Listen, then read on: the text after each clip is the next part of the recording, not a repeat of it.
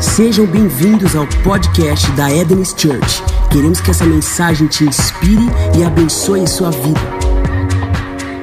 Marcos capítulo 4, versículo 35. Irmãos, eu tenho uma mensagem que não é longa, ela é rápida, eu sei o que eu vi no Espírito, e no final, no final de cada culto hoje, o alvo é você ser quebrado por Deus. Eu vim aqui hoje como mensageiro desse fato. Hoje é um bom dia para você ser quebrado por Deus. Tudo bem ou não? Está lá a mensagem, do outro lado. Marcos capítulo 4, versículo 35 diz da seguinte maneira: E naquele dia, sendo já tarde, disse-lhes: Passemos para o outro. Olha para cá. Eu gosto de alguns detalhes na Bíblia. O texto começa dizendo assim: E sendo já tarde, repete comigo, já tarde. Ah, ah, tarde para Deus é tarde? Não, porque Deus ele é atemporal, concorda comigo? Então essa inferência de já é tarde, ela tem um significado para nós, porque nós somos ah, seres cronológicos, né? Do ponto de vista é, é, é, de corpo e, nós somos nós temos limitações cronológicas. O nosso espírito é eterno, mas nós temos, nos desenvolvemos na linha do tempo. Então isso não é uma inferência que importa para Deus, mas é uma inferência que importa para nós. O já é tarde pode significar muita coisa para cada um de nós. Já é tarde pode significar é hora de diminuir a velocidade. Já é tarde pode significar agora é o fim do ano. Já é tarde pode significar bom, o meu dia já acabou. Repete comigo, já é tarde. Só que quando você tem uma vida com Deus ou busca ter uma vida com Deus, o já é tarde pode ser o tempo exato de Deus para a sua vida para que algo aconteça. Então repete de novo, já é tarde. Já é tarde pode ser uma classificação humana de que algo está no fim, de que o dia está no fim, de que o processo está se encerrando, de que uma estação está terminando, de que já não tem mais nada para acontecer naquele dia. Diga de novo, já é tarde. Mas no já é tarde foi quando houve esse convite aí, essa proposta de ir para o outro lado. É. Passemos para o outro lado. Biblicamente falando, essa expressão passemos ou do outro lado, ela carrega um significado. Aqui, esse do outro lado significaria Jesus, juntamente com os seus discípulos, pegando o barco e ali uh, no mar da Galileia, na, é, bem na verdade não é um mar, né, de água doce, né, é, é, é um lago, lago de Genezaré, é chamado Mar da Galileia. Ele vai cruzar uh, uh, toda essa, essa massa de águas para chegar em outro destino. Então existe algo que seria feito do outro lado, sim ou não? Se a gente for dar sequência, eu não quero dar ênfase nisso, mas lá em Marcos capítulo 5 vai começar a contar a história de um cabo endemoniado. Quem lembra desse cabo endemoniado? Hã? Jesus chega na terra dos Gadarenos e tem um endemoniado, e talvez, como diria o pastor Luciano Subirá, se tivesse o livro do Guinness Book na época, talvez ele entraria como registrado como o mais endemoniado descrito pela Bíblia certo? E Jesus ele cruza, ele vai para o outro lado, ele cumpre essa missão e acabou. Era tarde da noite, parecia que o, o, o serviço tinha encerrado, parecia que já era o fim de festa, mas Jesus ainda tinha uma missão. E ele fala: Nós vamos para o outro lado, repete comigo, do outro lado. Isso mostra para mim que esse outro lado ele aponta para um nível de revelação divina. Você tem uma decisão a tomar hoje, e a bem da verdade é que ele acompanha que é de aceitar a agenda do cansaço ou ficar aberto para o de repente de Deus. É se entregar para uma agenda sistemática, ativista, funcional, ou se colocar com um coração de criança inocente, disposto a receber uma surpresa do Pai em tempo e fora de tempo. Pode ser tarde na tua classificação, pode ser tarde para o seu ano, pode ser tarde na tua agenda, mas pode ser justamente nessa brecha do já é tarde, justamente quando você já não vê mais sentido em empenhar força, que Deus vai te chamar para ir para o outro lado. Esse outro lado envolveria você passar por uma grande massa de água, aqui, Mar da Galileia, Lago de Genezaré, como queira. E mar nas escrituras, ele carrega um significado. Geralmente quando fala sobre mar, quando fala sobre grande massa de águas, tem uma forte associação com abismo e morte.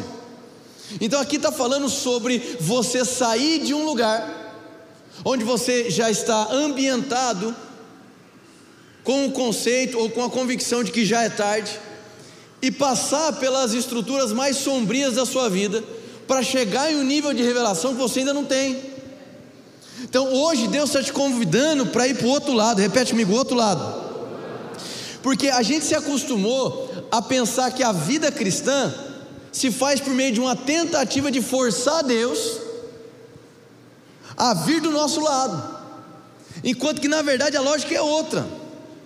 A lógica de Deus é usar das nossas, da nossa capacidade de decisão para se entregar a Ele a tal ponto que a nossa confiança está voltada em ser tomado para o lado dele. Então não é a vida cristã não é uma tentativa de convencer a Deus para me favorecer. A vida cristã ela é trabalhar uma consciência de que em Cristo Ele já me favoreceu e Ele está querendo me chamar para o lado dele, para andar na ótica dele, para andar com a mentalidade dele, para andar usufruindo do poder dele, para andar fazendo as mesmas obras que Ele. Então não sou eu forçando Deus a se moldar aquilo que eu penso, mas sou eu reverenciando quem Ele é, o que Ele já fez, não querendo mais negociar, mas ter uma relação do lado dele. Então Deus está te chamando para ir para o outro lado. O outro lado fala de um movimento radical, fala de uma mudança genuína, de tal modo que você nunca mais será o mesmo. Você está aqui ou não? Então repete comigo, do outro lado. Amém. Então ir para o outro lado vai impactar a, sua man a maneira como você vive, a maneira como você pensa, a maneira como você se comporta, porque isso quebra o teu status quo, quebra aquilo que você estava acostumado, que você esperava. Já é tarde. Se já é tarde, é hora de desacelerar. Se já é tarde, é hora de parar. Se já é tarde, eu já estou cansado. Mas aí que vem o momento, quando ele te chama para ir para outro lado, ele está te fazendo um convite assim: que tal a partir de hoje você começar a viver a minha agenda e não mais a sua? Que tal agora você começar a provar da minha força que se renova na sua fraqueza? Que tal agora você ir para um local de total dependência da força e da vida dele? Que a gente se acostuma, entende, irmão? A vida de fé só é vida de fé quando Deus está na equação. Sim ou não? A partir do momento que a sua vida é baseada apenas na tua competência, em que pese o fato de que até a força que você tem venha dele, você já não começa a se dedicar a uma vida de fato de fé, de confiança. Você se acostuma a ter uma vida na força do seu próprio braço ainda que a própria força do seu braço tenha sido uma dádiva dele. Deu para entender ou não? O ar que você respira, o músculo que você tem, o sistema que você tem, os órgãos, tudo que você tem foi dado por ele. Só que se você começa a se pautar por aquilo que ele deu e não se mover pelo invisível, você já não vive mais por fé. E é por isso que muitas vezes viver por fé é um negócio tão ilusório, tão utópico. Meu irmão, se você tirar Deus da equação, já não é mais vida de fé. Então, a vida de fé sempre vai envolver um elemento de mistério. Diga, é mistério. Amém? Não é um mistério no sentido de Deus está escondendo as coisas de mim, não. A palavra de Deus diz em Provérbios da seguinte maneira: a glória de Deus é esconder as coisas, e a glória dos reis ou dos homens é descobri-las. Então Deus não esconde as coisas de você, mas Ele esconde as coisas para você descobrir no meio da relação com Ele. Amém. Glória a Deus, gente. Então repete comigo do outro lado. Então às vezes você se acostumou com um tipo de vida no Evangelho, onde Deus te chama para ir para o outro lado e você diz, talvez amanhã, que hoje já está no fim do dia. Talvez amanhã, porque agora, dentro da minha agenda, o meu planejamento já se encerrou. Talvez em janeiro, janeiro é hora de começar as coisas. Ele está te chamando para ir para o outro lado hoje. Existe um convite de Deus para um movimento radical na sua vida. Quando eu digo radical, não é fanático, não é desprezando a sua consciência para você se tornar um idólatra, não é isso. Mas é um movimento onde você vai começar a desenvolver um sistema de raízes. É um movimento radical. Por que, que isso é tão importante? Porque o convite para ir para o outro lado é feito pelo Mestre, isso significa que ele nos acompanhará no meio do processo. E aí o que, que acontece? Acontece algo interessante, versículo 36. Deixando a multidão, eles o levaram no barco, assim como estava, outros barcos também o acompanhavam. Marcos 4,37: Levantou-se um forte vendaval, e as ondas se lançavam sobre o barco, de forma que, que este foi se enchendo de Jesus me convida para ir para o outro lado. E aí o que, que acontece? uma forte tempestade. E o que, que Jesus estava fazendo no meio da tempestade? Vamos lá. Hã? Dormindo, irmão. Isso é intrigante, convenhamos, não é? Jesus me convida para ir para o outro lado. Eu estava cansado no fim do dia e ele dorme. Amém? Ok. Eu elevei minha expectativa. Putz, isso aqui vai, vai, vai te ajudar, irmão. Putz, é, é de coração. Amém. Amém? É do fundo do meu coração que eu vou ensinar para você agora, tá bom? Às vezes Deus fala algo para nós e a gente eleva as nossas expectativas, certo? Sim ou não? Só que essa expectativa te deixa numa posição de ansiedade, na boa ansiedade aqui, tá? Vai acontecer, vai acontecer. Só que em vez de Jesus estar contigo elevando expectativa, o que ele está fazendo? Descansando. Presta atenção nisso, em nome de Jesus. A gente se acostumou a viver em igreja elevando expectativa ao invés de descansar na convicção. Deu para entender ou não? Então, às vezes, você está esperando como vai ser, enquanto que Deus deseja que você descanse no que já é. Amém, gente?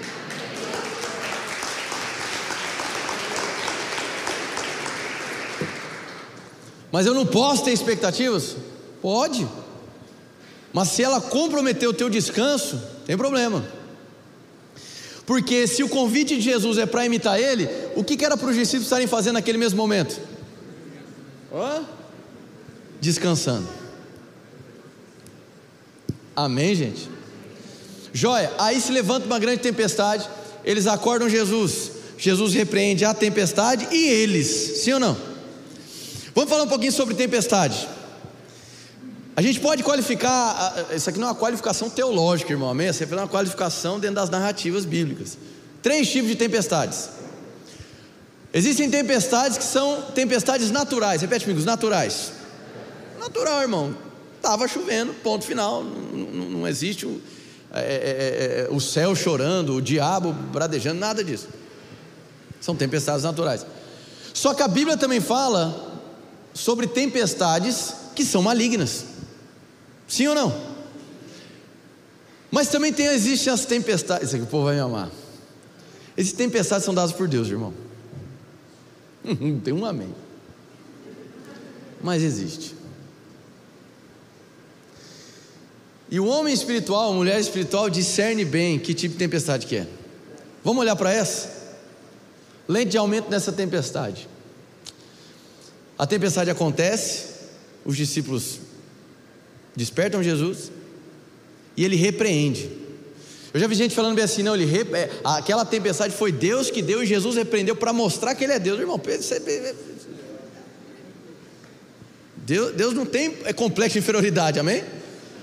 Eu vou, eu vou provocar e fazer para provar que eu sou. Ele é, amém? Jesus tinha uma missão, que era resgatar aquele gadareno.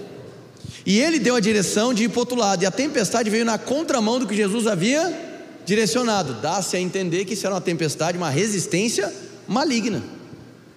Então existem tempestades que realmente são provocadas, ou seja, são tempestades carregadas de um ambiente espiritual. Deu para entender isso aqui ou não? São as forças malignas tentando resistir àquilo que Deus está fazendo, construindo, desenvolvendo em você, na sua família. Senhor, quem já passou por elas, irmãos? Amém? Então, elas existem, são reais, e precisa discernir. E Jesus repreende, demonstrando que ele era contrário àquela tempestade. Se fosse Deus enviando, aí Jesus ia contra Deus, sendo que Jesus também é Deus, Deus iria contra si, mas não faz sentido, irmão, amém? Então, uma tempestade que estava tentando impedir Jesus de chegar do outro lado, sendo que ele falou que a missão era chegar do outro lado. Então dá-se a entender que não era uma tempestade meramente natural e nem uma tempestade dada por Deus. Mas tem tempestade que, que Deus envia, meu irmão, tem tempestade que Deus envia, tem deserto que Deus te direciona. Ah, mas estou na nova aliança. Amém. Mas vai para o deserto na nova aliança e vai passar pela tempestade na nova aliança também. Amém? Um dos principais problemas, e, e não me leva a mal, irmão, eu sou a pessoa que acredita no triunfo da igreja e carrega uma mensagem de triunfo. Agora, ser uma igreja triunfante não significa ser uma igreja idiotizada. Amém, gente? Que ignora a existência de cenários e que compreende e que não compreende o fato de que Deus te envia para cenários e regiões inóspitas. Jesus Cristo foi levado aonde? Pelo Espírito Santo. Je Jesus foi levado pelo Espírito para o deserto. E aí ele é tentado pelo diabo. E aonde que o diabo leva Jesus? No alto monte. Nem todo elevado, nem todo local de destaque é Deus quem te leva. E nem todo deserto que você vive foi o diabo que te levou. E nem toda tempestade que se levanta foi o diabo que provocou. Para a gente ganhar tempo, lá em Jonas capítulo 1, versículo 4, tem um texto que diz da seguinte maneira: posso ler? O Senhor, porém, fez soprar um forte vento sobre o mar. Repete comigo: tempestade. E caiu uma tempestade tão violenta que o barco ameaçava arrebentar-se. É, quem que mandou fazer isso? Agora compreende e tenha sabedoria e maturidade para entender isso aqui. Deus enviar uma tempestade, atenção, não é Deus te colocar uma enfermidade porque Ele é bom, não é Deus matar um familiar seu, isso não faz sentido. Amém, gente? Não é Deus lançar maldição, não tem na, absolutamente nada a ver. Deus é bom e Ele é um Pai amoroso. Essa tempestade provocada por Deus, ela é, ela é uma tempestade, ela é envolvida por misericórdia e paixão. Esse vento que Deus soprou, e o salmista vai chamar de vento oriental, ele veio para parar uma embarcação que estava levando Jonas para fora do seu destino profético. Então, existem cenários de tempestades provocados por Deus que eles são um sinal do amor e da misericórdia de Deus para te trazer de volta para o rumo do seu destino profético.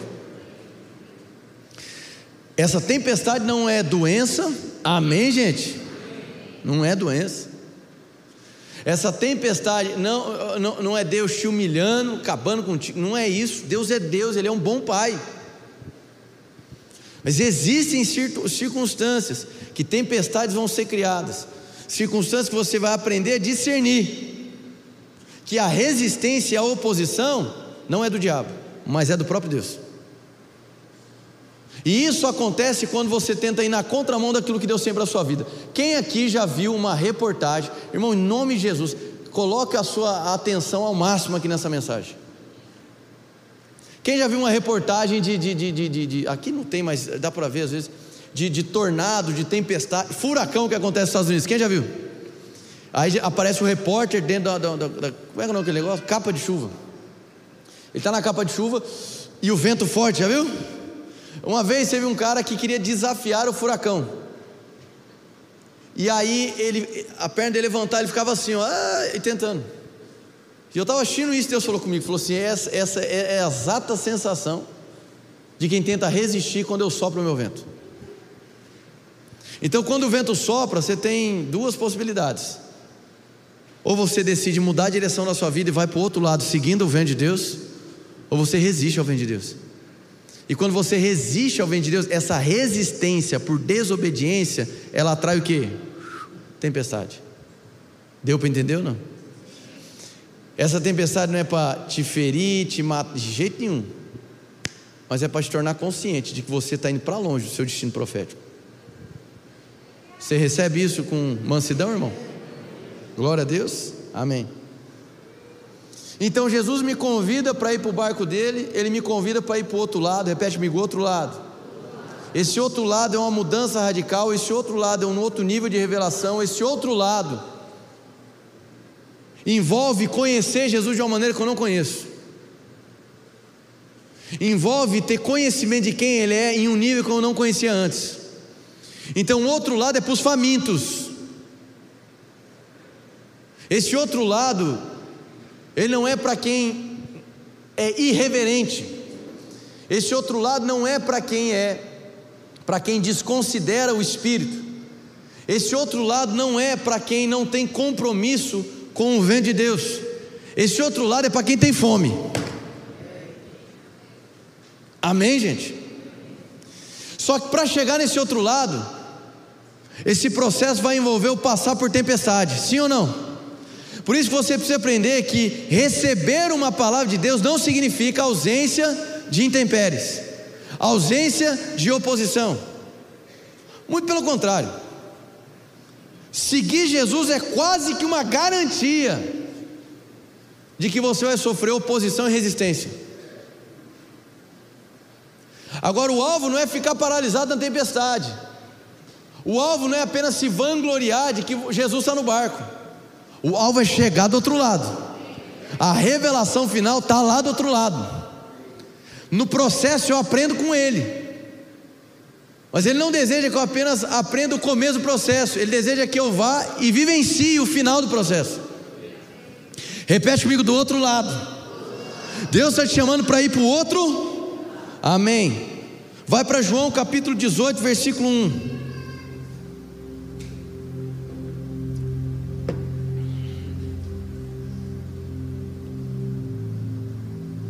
João capítulo 18, versículo 1 diz assim: Tendo terminado de orar, Jesus saiu com seus discípulos e atravessou o vale do vocês estão lendo, irmão? Vou ler de novo.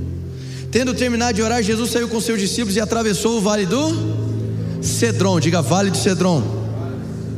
E do outro lado havia um olival. Quem sabe que, que local que era esse? Era o jardim. O jardim das oliveiras. Que local é esse? Getsemane. Getsemane, Getsemane, Getsemane, enfim. O local onde Jesus teve aquela oração, onde ele falou com Deus, pedindo para entregar o cálice por três vezes. O local de profunda agonia e sofrimento de Jesus. O local onde ele é entregue aos soldados. Tudo bem ou não? Então ele sai da oração e ele passa por um local chamado Vale do Cedron. Ele atravessou o Vale do Cedron. Só que o objetivo era chegar do outro. Perfeito. O que é o Vale do Cedron? Da mesma maneira como aquela grande massa de águas, o mar da Galileia, representa os lugares sombrios, a morte, Cedron significa escuridão. E curiosamente, é, era justamente no Vale do Cedron que tanto o rei Josias quanto o rei Ezequias mandaram lançar fora e queimar as peças e elementos de idolatria a saber, apenas toma nota. Segunda Reis 23, 4. Rei Josias vai dizer, deu, o rei, deu, o rei Josias deu ordens ao sumo sacerdote Ilquias, aos sacerdotes auxiliares e aos guardas das portas que retirassem do templo do Senhor todos os utensílios feitos para Baal e Azerá, e para todos os exércitos celestes, e eles os queimou fora de Jerusalém, nos campos do vale de Cedron. Segunda, segunda Crônicas 29, 16. E os sacerdotes entraram no santuário do Senhor para purificá-lo e trouxeram para o pátio do templo do Senhor todas as coisas impuras que lá havia. E os levitas as levaram para o vale do Cedron.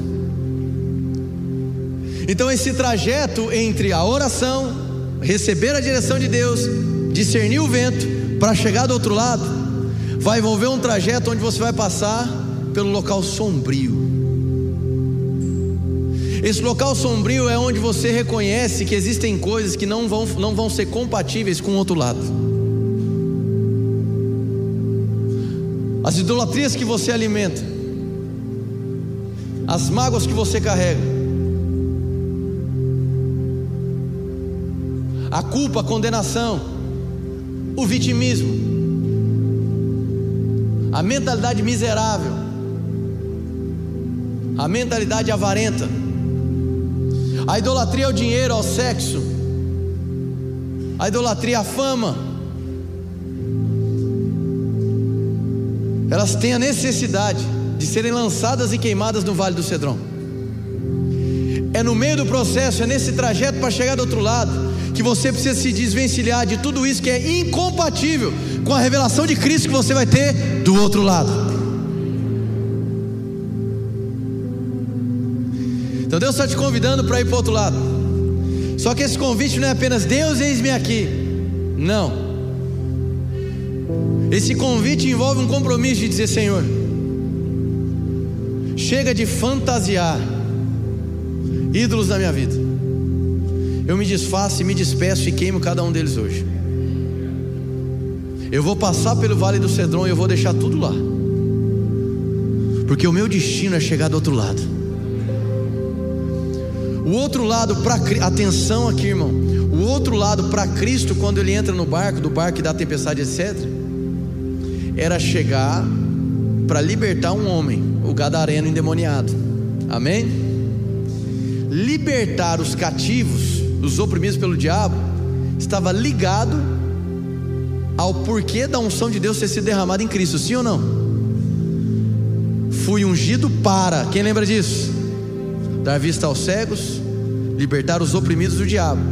Então atenção aqui, o outro lado, na passagem de Marcos 35, envolvia a operação da unção.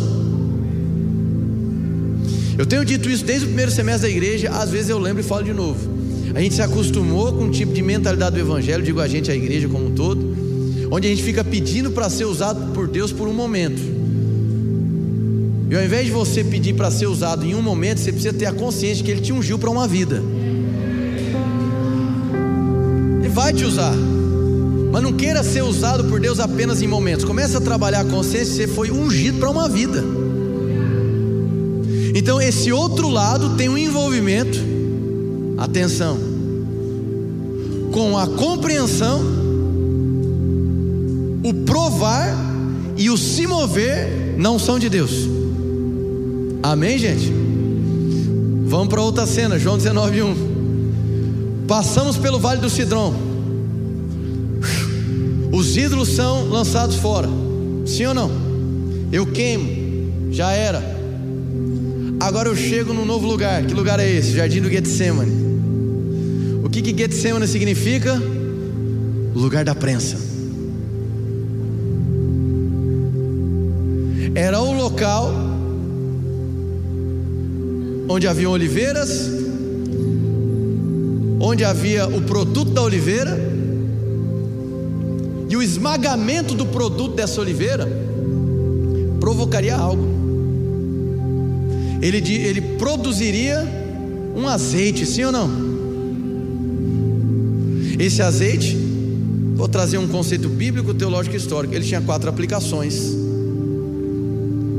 Para cada momento onde esse essa produto da oliveira era esmagado, para cada momento, primeira, segunda, terceira, quarta prensa, para cada prensa existia uma utilidade. A primeira prensa era para produzir o óleo da unção. Repete comigo, óleo da unção. A segunda prensa era o azeite extraído para alimento. Repete comigo, alimento. A terceira prensa envolvia o óleo produto ali era um óleo que seria utilizado para iluminação de luminárias. Então repete comigo: iluminação. E por último, na quarta prensa, o restante desse produto, ele era utilizado como um sabonete, um sabão, propriedades detergentes para purificação. Repete comigo: purificação. Então, do outro lado, é um local onde você vai aprender, vai compreender vai receber e provar, e também se mover com a unção de Deus. Às vezes você se questiona, por que, que eu não tenho visto tanto poder na minha vida? Que às vezes você nem quer sair do lado que você está. Às vezes está tentando forçar Deus a te favorecer, sem querer atravessar Cedron. Por que, que eu não vejo mais poder na minha vida? Porque às vezes você está tão atolado, dando desculpa para conservar os seus ídolos, que você não dá espaço para receber, provar e se mover na unção de Deus. E essa unção de Deus, ela tem aplicação quádrupla. Te unge para uma vida, capacidade, habilidade dos céus, poder disponível. É alimento para a sua vida, Jesus é o pão da vida. Ela te traz iluminação que aquele que é movido pelo Espírito Santo, aquele que é guiado pelo Espírito Santo, ele revela a natureza de um filho maduro de Deus, ou seja, ele anda na luz da palavra e ele te purifica. Então, ao invés de você ficar se perguntando, por que é que eu não tenho visto mais poder, você deveria se questionar, por que é que eu ainda não decidi ir para outro lado? Ao invés de você ficar se perguntando por que é que o poder opera em um, mas não opera em mim, você deveria começar a se questionar: por que é que eu, eu não decido de uma vez por todas em queimar tudo aquilo que está me impedindo de chegar do outro lado? Porque Deus não quer te usar para um momento, Deus te ungiu para uma vida. Hoje é um ótimo dia, irmão. Eu, eu desculpa falar de novo da Eden's Week, mas as últimas duas semanas, tanto eu quanto a equipe pastoral, a gente vem sofrendo ataques, tempestades do Satanás, amém? E à medida que a gente vai amadurecendo, não quer dizer que a gente é perfeito, mas a gente vai amadurecendo, não quer dizer que a gente não se angustia, mas à medida que a gente vai amadurecendo, amém? a gente vai aprendendo, irmão, a interpretar as coisas a partir da ótica do Espírito. E uma das coisas que eu aprendi ao longo da minha caminhada, diante de perseguições, opressões, etc., é que por trás de toda afronta existe um grande rompimento.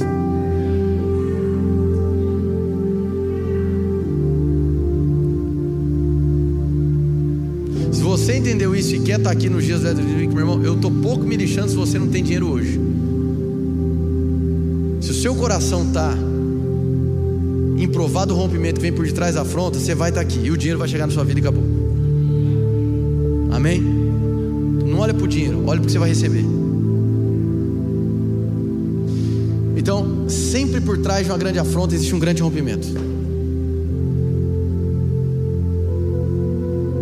Então não pare no meio da afronta, porque Deus quer te quebrar primeiro. Você está aqui ou não? Anote esse texto, Isaías 10, 27, diz da seguinte maneira: Acontecerá naquele dia que o peso será tirado do teu ombro e o seu jugo do teu pescoço, jugo que será despedaçado por causa da gordura Diga assim: a unção de Deus é capaz de destruir, despedaçar todo jugo. Você está aqui pronto ou não? Mas calma que eu não terminei, estou acabando agora. Anota um outro texto, não precisa ir lá. 2 Coríntios 4, 17 e 18 diz assim: Porque a nossa leve e momentânea tribulação produz para nós um peso eterno de glória muito excelente não atentando nós nas coisas que se veem, mas nas que não se veem, porque as que se veem são temporais e as que se não veem são eternas. Calma. A gente se acostumou diante da tempestade a reclamar da tempestade, quando a gente deveria aprender o que a gente pode absorver da tempestade. Por quê? Os ventos contrários provam os fundamentos as tempestades, elas vão te desnudar e vão revelar para onde os teus olhos estão apontados. Você está aqui ou não? Uma tempestade maligna é maligna, é contra você. Só que ela é pedagógica. Porque ela vai revelar, vai te mostrar para onde estão os teus olhos. Então você pode olhar para a tempestade e desesperar, você pode olhar para a tempestade e aprender e descansar. Você está aqui ou não, irmão? Agora atenção aqui. Quem é que definiu que a, a tribulação era leve e momentânea? Já parou para se perguntar isso? Aqui está dizendo porque a nossa leve e momentânea tribulação. Mas quem é que definiu? Quem é que qualificou que a tribulação era leve e momentânea? Três perguntas: Deus, diabo ou apóstolo Paulo? Foi Paulo, irmão. Não foi Deus quem definiu. Não foi o diabo quem definiu. Foi Paulo. Mas peraí, Paulo que passou. Opa, eu preciso aprender algo aqui. Quando eu estou diante de uma tribulação, eu tenho dois caminhos. Ou eu me permito ser definido por ela, ou eu defino o peso e o tempo que ela vai atuar. Amém? Ou você se entrega e ela começa a construir um estado de um estado permanente, ou você se posiciona contra ela, convicto em quem ele é. E você a qualifica em peso e prazo. Já ouviu aquela, aquela música? Tá sofrendo louve, tá chorando louve. Vamos entender o louvor aqui como se posicione? Pode ser ou não? Então tá sofrendo, se posiciona. Tá chorando, se posiciona. A afronta é grande, se posiciona. Por quê? Se você não definir o peso e o prazo, a tribulação te define e te enrosca no meio dela. Então eu preciso aprender com esse processo, com a navegação até o outro lado. Por quê?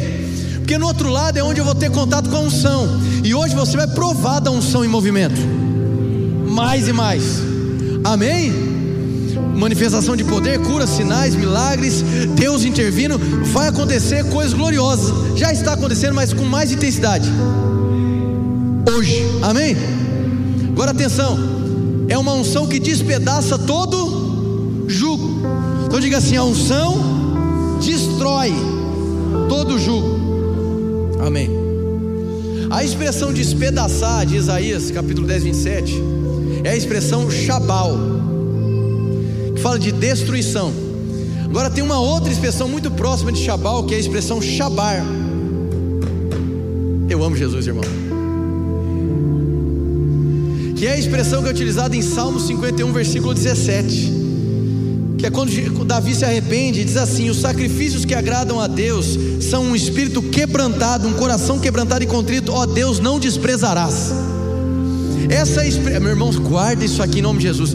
Essa expressão shabar, é, quer ouvir o que ela significa ou não? É a palavra quebrado em hebraico, significa rasgar violentamente, esmagar derrubar, quebrar. Como o hebraico é uma, é uma língua com interpretação descritiva, essa expressão ela foi utilizada para descrever os navios que haviam sido estilhaçados e rasgados de proa a popa devido aos ventos ferozes e selvagens. Também foi usada para descrever a ação de rasgar e romper bestas vorazes que realizavam nas suas presas, o que as bestas vorazes faziam nas suas presas. Então presta atenção nisso aqui. Eu fecho com isso aqui, irmão. Eu comecei a mensagem dizendo que Deus queria te quebrar ou não é? Porque se Deus não te quebrar, você não vai provar da unção que quebra as outras coisas. Se você não for quebrado por Deus, o que, que é isso? Se não for destronado os ídolos, se não, for, se não for destronado uma velha maneira de viver, se não for destronada a sua velha mentalidade, não tem como o novo florescer para o novo surgir, o velho tem que ser destruído. Então, se você não for quebrado por Deus, você não prova da unção que quebra as demais coisas. Amém, irmão? Então, diga do outro lado. Para chegar do outro lado, você tem que querer ser quebrado por Deus. Porque quando você é quebrado por Deus, o genuíno aparece. Deus está te convidando para você de uma vez por todas permitir com que as máscaras que você se acostumou a utilizar sejam rasgadas de uma vez por todas. Porque Deus não quer que você viva de aparência, Deus quer que você seja moldado à essência. Isso não é frase de efeito, irmão. Que eu não preparo frase de efeito, eu vou falando o que o Espírito fala. Amém, irmão? Então agora fica de pé no seu lugar.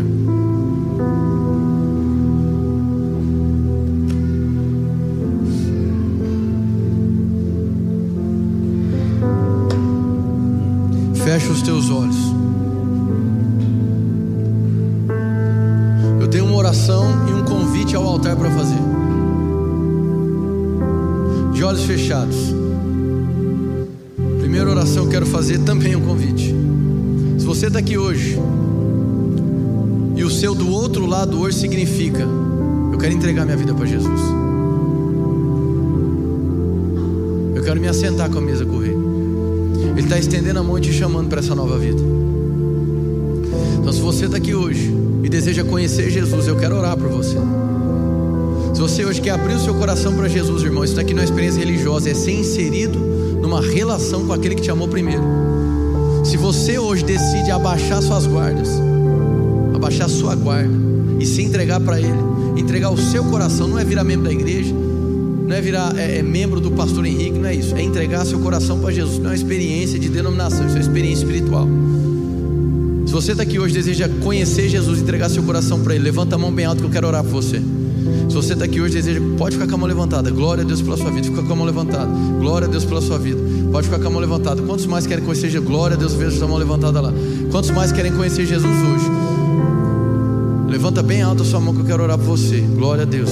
Glória a Deus, outra mão levantada ali. Quantos? Eu sei que tem mais gente. Glória a Deus, outro lado.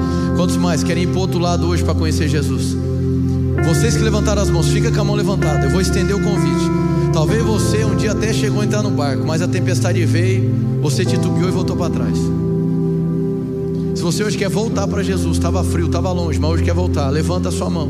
Hoje também é amanhã de reconciliação. Glória a Deus pela sua vida. Quantos mais querem hoje conhecer Jesus ou voltar para os braços dele? Levanta bem alto a sua mão. Glória a Deus. Aleluia, aleluia. Glória a Deus. Eu sei que tem mais gente. Eu sei que tem mais. Eu não fico insistindo, meu irmão, porque Jesus não é banana na feira para ficar gritando e insistindo. Quem mais quer conhecer Jesus hoje? Ou voltar para os braços dele? Glória a Deus, amém. Vocês que levantaram as suas mãos, eu gostaria de orar por vocês e apertar a mão de vocês. Então eu queria convidar vocês, todos vocês levantaram as suas mãos. Vem aqui à frente rapidinho, eu quero apertar a sua mão e orar por você. Pode sair do seu lugar rapidinho, vamos lá, vamos lá, vamos lá. Se tiver um amigo do lado e quiser ir junto, pode vir junto, não tem problema. Igreja, vamos aplaudir essas pessoas. Pode vir aqui. Fica aqui que eu vou orar por você. Fica aqui que eu vou orar por você. Glória a Deus, fica aqui. Aplaude aí, gente, pelo amor de Deus. Glória a Deus, cara. Coisa linda. O pai com o filho aqui, irmão, coisa mais linda, irmão. Amém? Tem mais alguém no nosso meio que deseja conhecer Jesus ou voltar para Jesus? Se tiver, levante sua mão. É, eu não fico insistindo, irmão. O pessoal me conhece. Eu, não sei porque eu estou com a direção no Espírito aqui. É como se você estivesse resistindo ao vento de Deus te chamando. Vem, vem pensamento às vezes de incapacidade, eu não vou dar conta, eu não vou conseguir. Já tentei, mas não deu certo. Ele está te chamando, vem. Quem, quem é você? Levanta sua mão bem antes. Você, essa pessoa. Deseja hoje voltar para Jesus conhecer e está resistindo. Às vezes é mais de uma pessoa.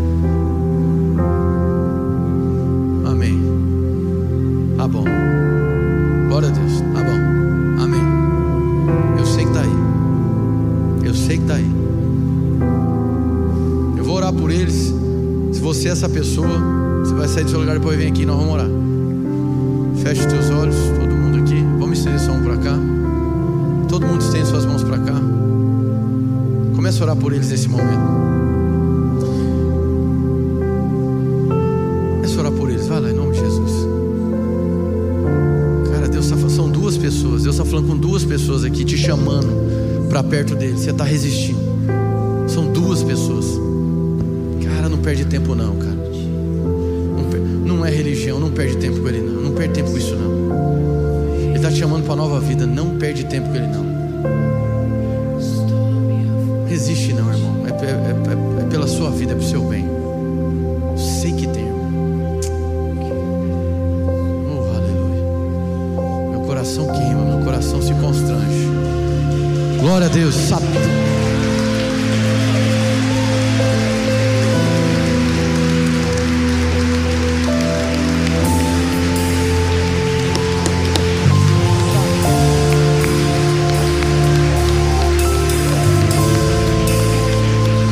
Gente aí do lado deles, estão ali já do lado deles. Eu sabia, irmão. Eu estou tão feliz, amém? Estou tão feliz. Estou feliz demais por vocês. Estende sua mão para cá, vamos orar. Vocês que vieram aqui à frente, olhos fechados. Deixa suas mãos como quem vai receber um presente. Aí, ó, tá aí, ó, tá aí, ó. E vocês aqui à frente, olhos fechados, repitam comigo, diga Jesus. Diga bem forte, diga Jesus. Muito obrigado por não desistir de mim.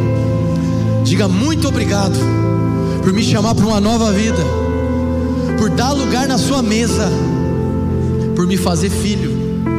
Diga eu creio de todo o meu coração que a obra na cruz do Calvário foi para valer.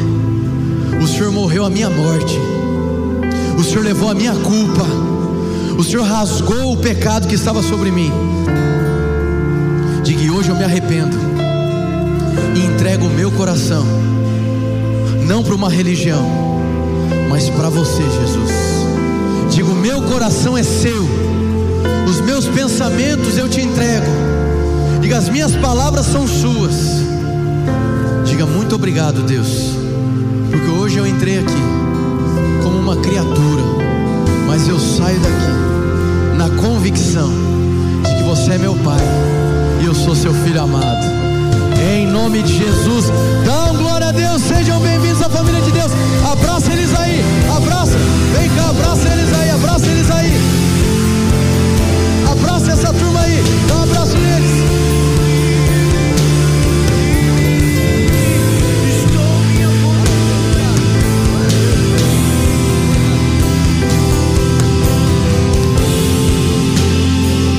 Você pode aplaudir novamente aqui, irmão.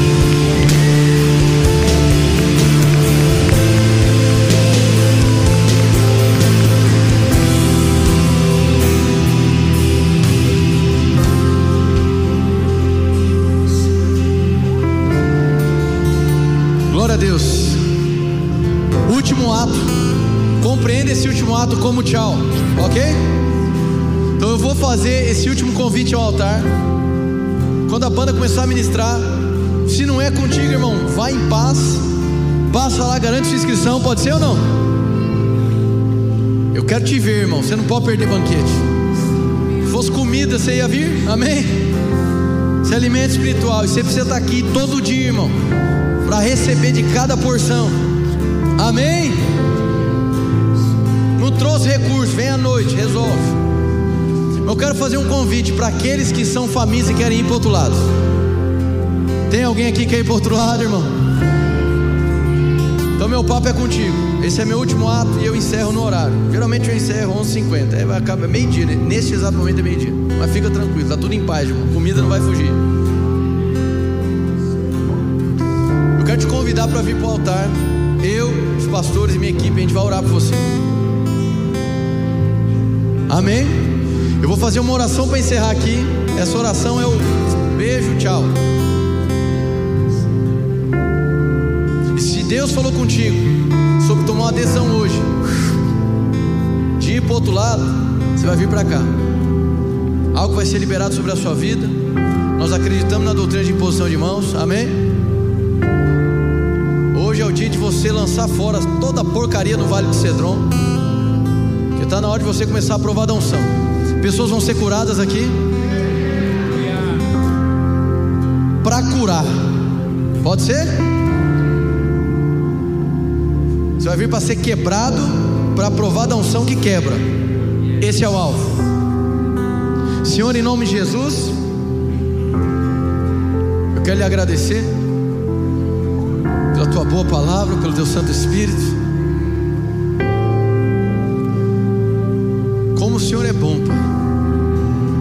Como o Senhor é bom. Insiste em seres falhos, insiste em seres limitados. Como o Senhor é bom. E nós estamos aqui, Senhor, para assumir um compromisso contigo. Muito obrigado, Pai, por cada família, por cada pessoa. Que essa palavra seja viva nos nossos corações e na nossa consciência. Em nome de Jesus. Essa foi uma mensagem da Eden's Church. Para ficar por dentro de tudo, nos acompanhe em nossas redes sociais.